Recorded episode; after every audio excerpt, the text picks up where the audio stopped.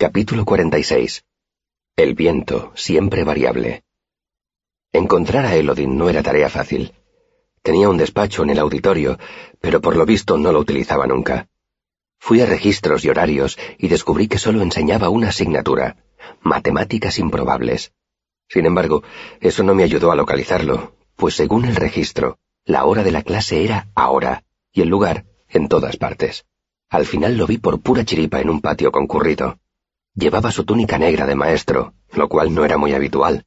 Me dirigía a una clase de observación en la clínica, pero decidí que prefería llegar tarde a mi clase que desaprovechar la ocasión de hablar con él. Para cuando logré abrirme paso entre la multitud y lo alcancé, estábamos en la zona norte de la universidad, en un ancho camino de tierra que se adentraba en el bosque. Maestro Elodin, lo llamé. Esperaba poder hablar con usted. Una modesta esperanza, repuso él sin aminorar el paso y sin mirarme. Deberías apuntar más alto. Los jóvenes deberían arder de ambición.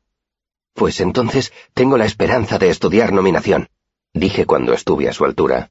Demasiado alto, replicó él con naturalidad. Vuelve a intentarlo. Ha de ser algo intermedio. El camino describía una curva, y los árboles tapaban los edificios de la universidad que quedaban a nuestras espaldas. ¿Puedo tener esperanzas de que me acepte usted como alumno? Probé. ¿Y de que me enseñe lo que le parezca? Elodin se paró en seco y se volvió hacia mí. Muy bien, dijo. Ve a buscarme tres piñas. Trazó un círculo con el pulgar y el índice. De este tamaño, y que no les falte ninguna escama. Se sentó en medio del camino y me invitó a marcharme con un ademán. Vete, corre. Eché a correr hacia los árboles. Tardé unos cinco minutos en encontrar tres piñas del tamaño apropiado. Cuando volví al camino, estaba despeinado y cubierto de arañazos. No se veía a Elodin por ninguna parte. Miré alrededor, embobado. Maldije en voz alta, solté las piñas y eché a correr hacia el norte por el camino. No tardé mucho en alcanzar al maestro, que paseaba tranquilamente contemplando los árboles. Bueno, ¿qué has aprendido? me preguntó. ¿Que quiere que lo dejen en paz? Eres rápido, Extendió los brazos con teatralidad y entonó. Aquí termina la lección. Aquí termina mi esmerada tutela de Lelir Quoth. Suspiré. Si me marchaba ya, todavía llegaría a la clase en la clínica, pero sospechaba que aquello podía ser una especie de prueba. Quizá Elodin solo estuviera evaluando mi grado de interés antes de aceptarme como alumno. Eso es lo que suele pasar en las historias. El joven tiene que demostrar su dedicación al anciano ermitaño del bosque antes de que éste se haga cargo de él. ¿Puedo hacerle unas preguntas? Pregunté. De acuerdo. Contestó él, y levantó una mano con el pulgar y el índice recogidos. Tres preguntas, con la condición de que después me dejes tranquilo. Cavilé un momento. ¿Por qué no quiere enseñarme? Porque los Sedena Rus son unos alumnos pésimos, respondió Elodin con brusquedad. Se les da bien la memorización, pero el estudio de la nominación requiere un nivel de dedicación que los liantes como vosotros raramente poseéis. Me enfurecí tanto y tan deprisa que noté cómo la sangre coloreaba mi piel. El rubor nació en mi cara y se extendió por mi pecho y por mis brazos. Hasta se me erizó el vello de los brazos. Respiré hondo. Lamento que su experiencia con los Ru haya dejado que desear, dije midiendo mis palabras. Permítame asegurarle que ¡Oh, dioses! exclamó Elodin dando un suspiro de indignación. Y por si fuera poco, pelota. Careces de la fortaleza testicular necesaria para estudiar conmigo. En mi interior bullían palabras hirientes. Las dominé. Elodin estaba tratando de ponerme una trampa. No me está diciendo la verdad, dije. ¿Por qué no quiere enseñarme? Por el mismo motivo por el que no quiero tener un cachorro gritó Elodin, agitando los brazos como un granjero que intenta ahuyentar a los cuervos de su sembrado. Porque eres demasiado bajo para ser nominador, porque tienes los ojos demasiado verdes, porque no tienes el número de dedos adecuado.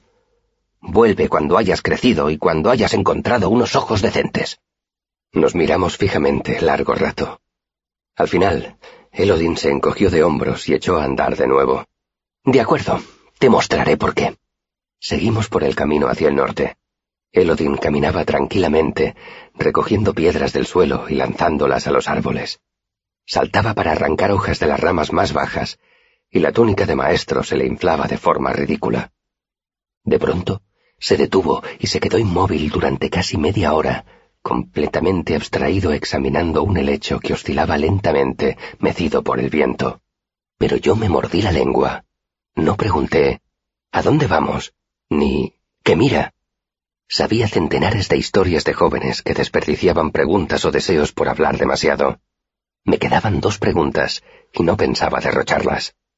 Al final salimos del bosque, y el camino se convirtió en un sendero que discurría por una vasta extensión de césped y conducía a una inmensa mansión. Era más grande que la artefactoría. Tenía líneas elegantes, tejado de tejas rojas, altas ventanas, puertas de arco y columnas. Había fuentes, flores, setos. Pero algo no encajaba del todo. A medida que nos acercábamos a las verjas, empecé a dudar de que aquello fuera la residencia de un noble.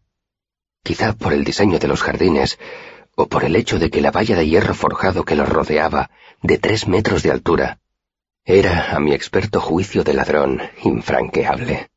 Dos individuos muy serios abrieron la verja, y seguimos por el camino hasta la puerta principal de la mansión. Elodin me miró. ¿Has oído hablar ya del refugio? Negué con la cabeza. Tiene otros nombres.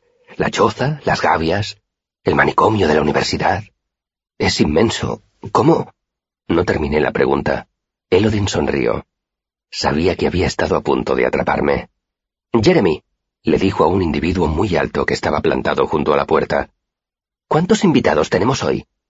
En recepción le darán el número exacto, señor, dijo Jeremy incómodo. Más o menos, dijo Elodin. Estamos entre amigos. ¿Trescientos veinte? dijo el hombre encogiéndose de hombros. ¿Trescientos cincuenta? Elodin golpeó la gruesa puerta de madera con los nudillos y Jeremy se apresuró a abrirla. ¿Cuántos más cabrían si fuera necesario? le preguntó Elodin. Ciento cincuenta más sin problemas, contestó Jeremy tirando de la puerta. Algunos más en caso de extrema necesidad, supongo. ¿Lo ves, Quoth? Elodin me guiñó un ojo. Estamos preparados. La entrada era enorme, con vidrieras y techos abovedados. El suelo de mármol estaba tan pulido que brillaba como un espejo. Reinaba un silencio sepulcral. Yo no lo entendía. En el manicomio de Refview, en Tarbín, que era mucho más pequeño que aquel, había un ruido ensordecedor, como un burdel lleno de gatas furiosas. Se oía un kilómetro de distancia por encima del bullicio de la ciudad. Elodin se dirigió hacia un gran mostrador detrás del cual había una joven. ¿Por qué no hay nadie fuera, Amy? La joven sonrió nerviosa. Hoy están muy agitados, señor. Creemos que se acerca una tormenta. Cogió un libro de registro de un estante. Además, pronto habrá luna llena. Ya sabe usted lo que pasa. Desde luego. Elodin se agachó y empezó a desatarse los cordones de los zapatos. ¿Dónde han escondido a Wynne esta vez? La joven pasó unas cuantas páginas del registro.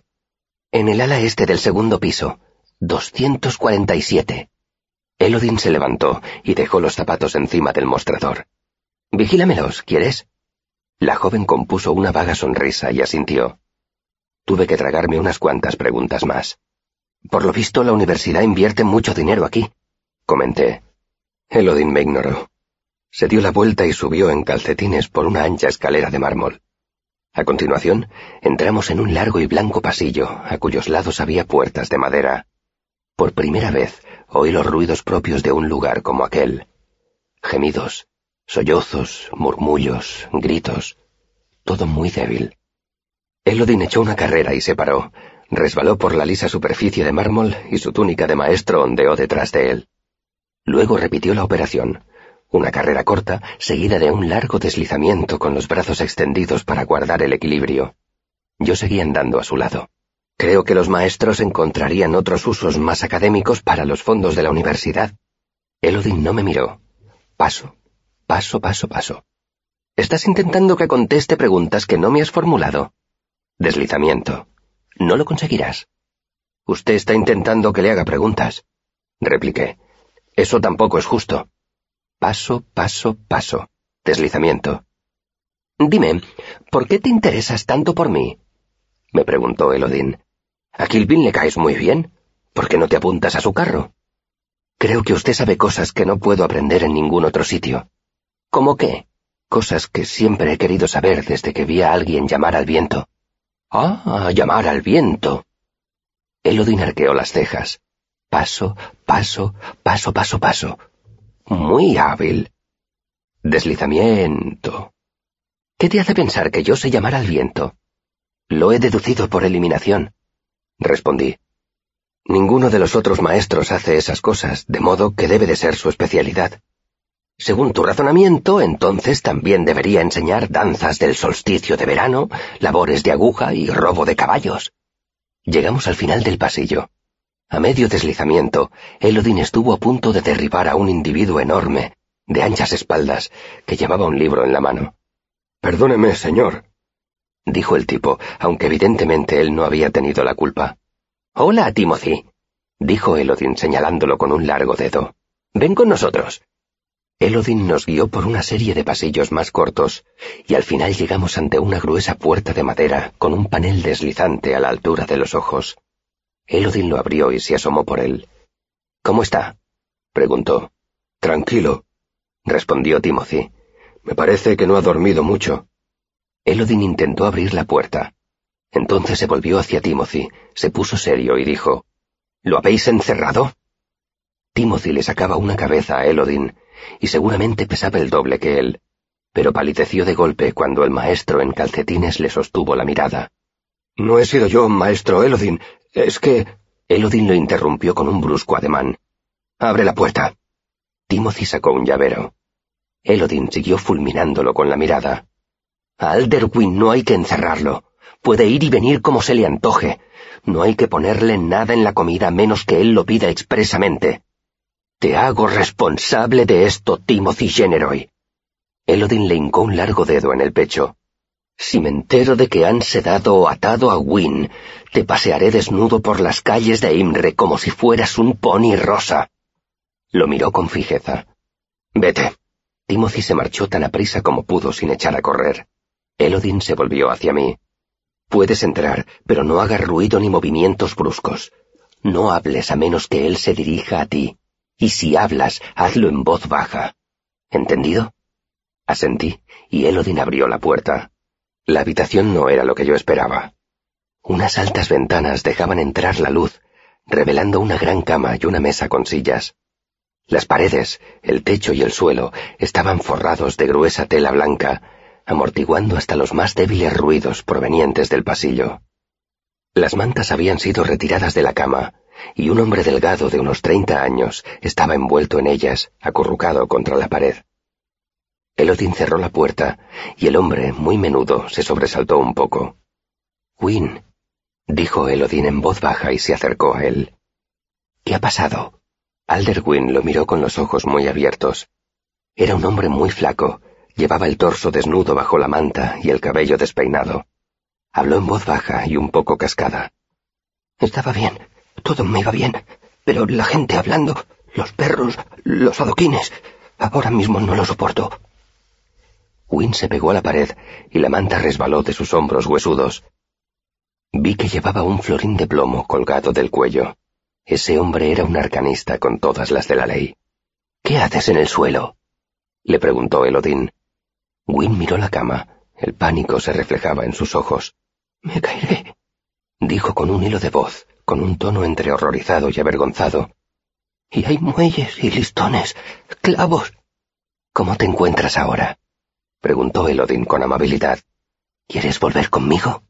¡No! Win dio un grito de desesperación, cerró fuertemente los ojos y se ciñó la manta. Su fina y aflautada voz hizo que su súplica sonara más desgarradora que si hubiera dado un alarido. Tranquilo, puedes quedarte aquí, dijo Elodin. Ya vendré a visitarte otro día. Al oír eso, Win abrió los ojos nervioso. No traigas el trueno, dijo con tono angustiado. Sacó una delgada mano de debajo de la manta y agarró a Elodin por la camisa. Pero necesito un cazagatos y pluma azul, y también huesos. Hablaba con apremio. Huesos de palo.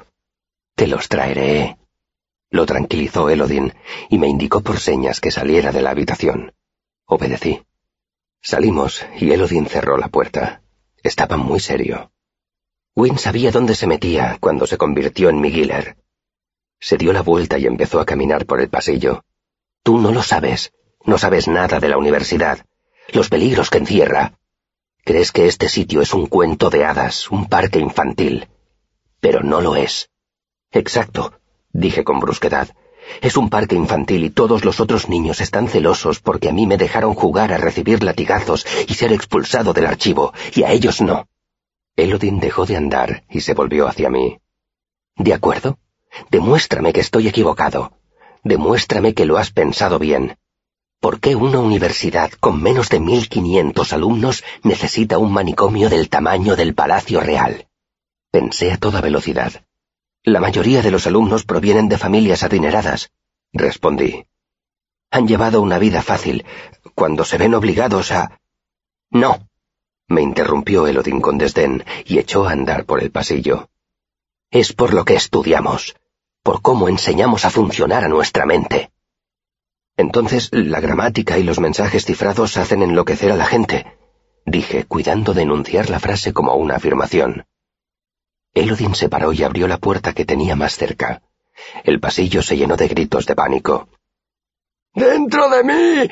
¡Dentro de mí! ¡Están dentro de mí! ¡Están dentro de mí!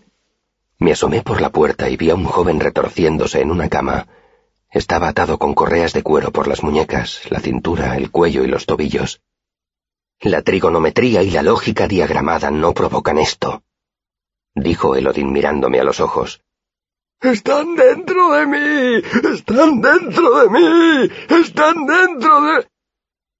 Los gritos continuaron. Eran como una salmodia, como el interminable y mecánico ladrido de un perro por la noche. ¡Mí!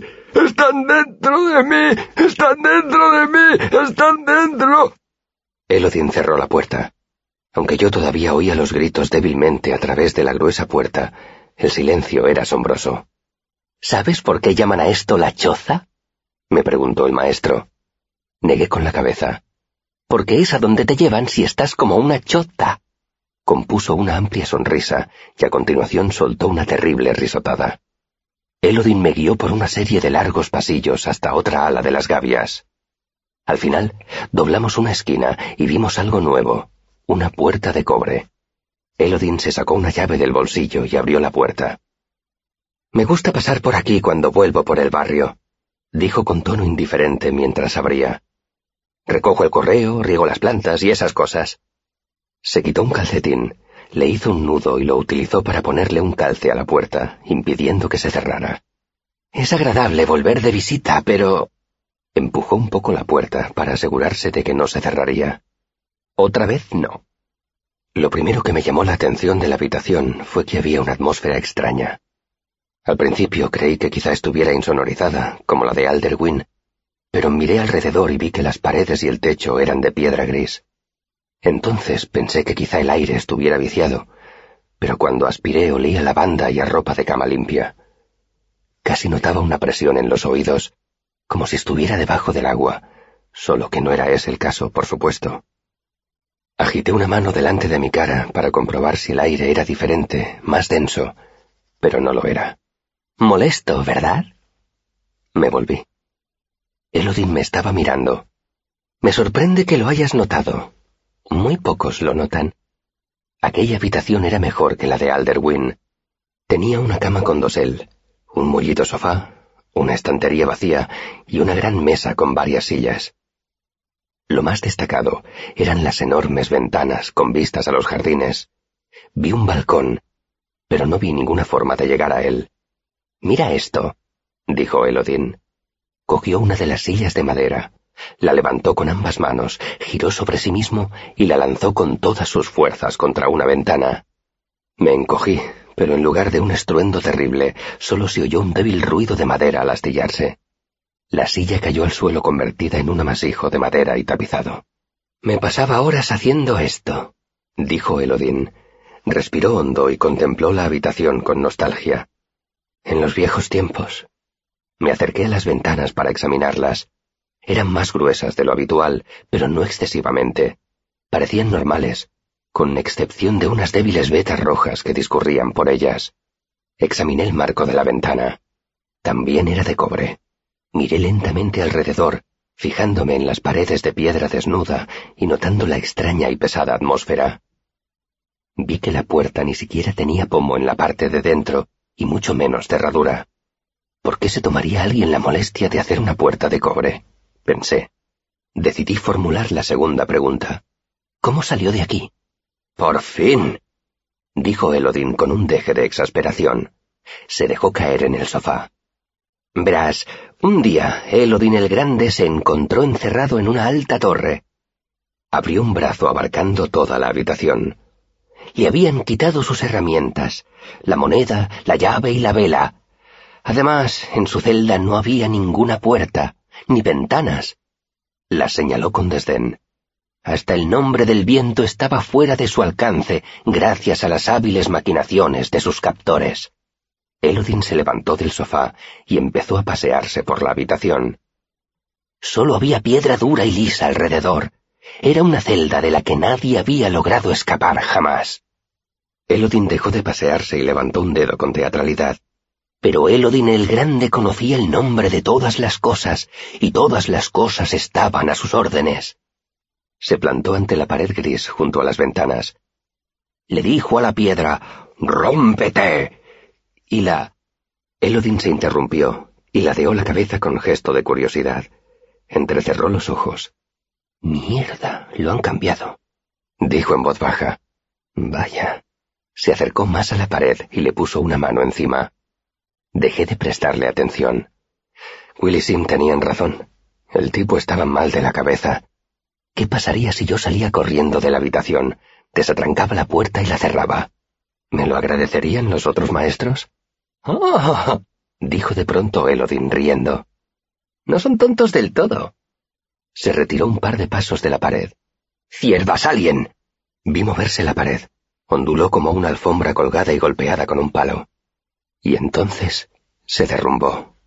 Como agua oscura vertida de un cubo, toneladas de fina arena gris se derramaron por el suelo, cubriéndole los pies a Elodin hasta las pantorrillas.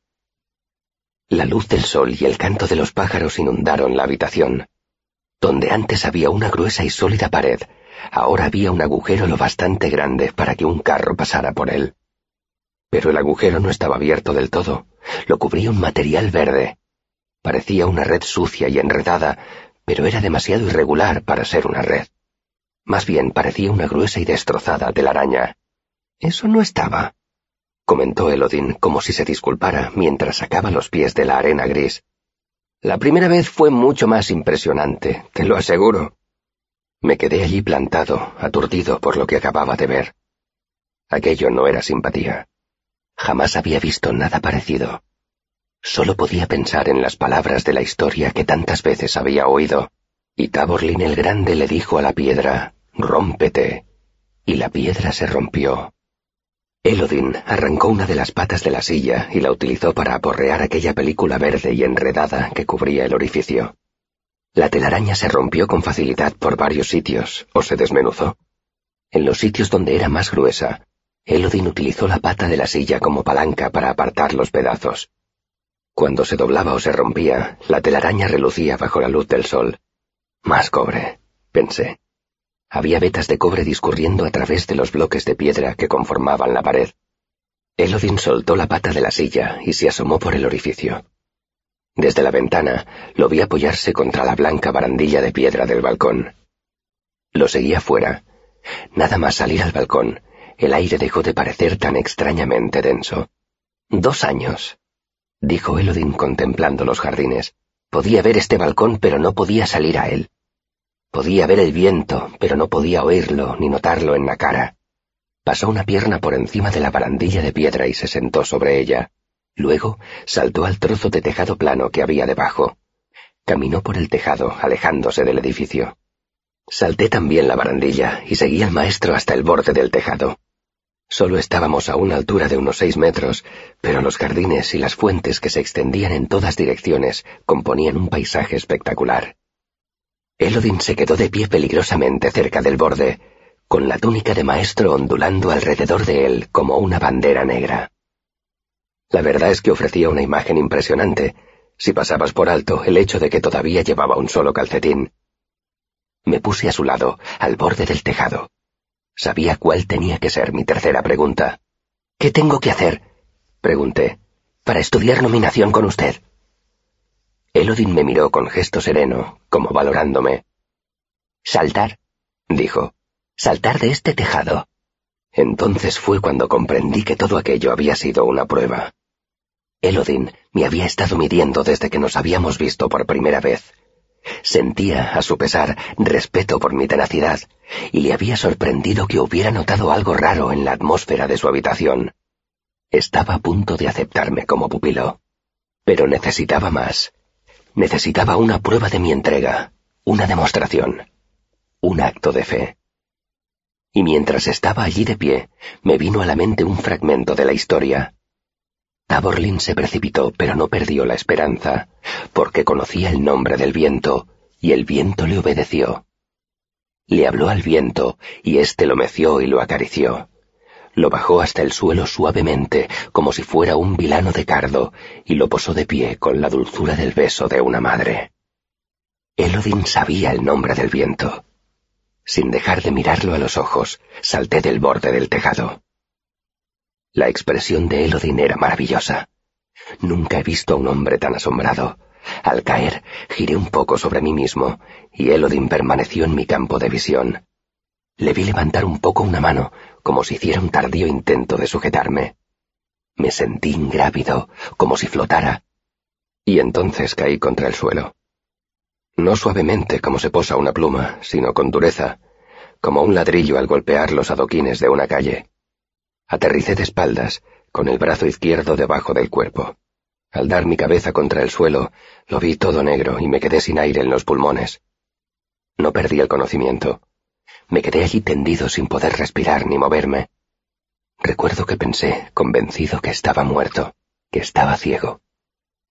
Al final recobré la visión y me puse a parpadear contra la repentina claridad del cielo azul. Me dolía mucho un hombro y notaba el sabor de la sangre en la boca.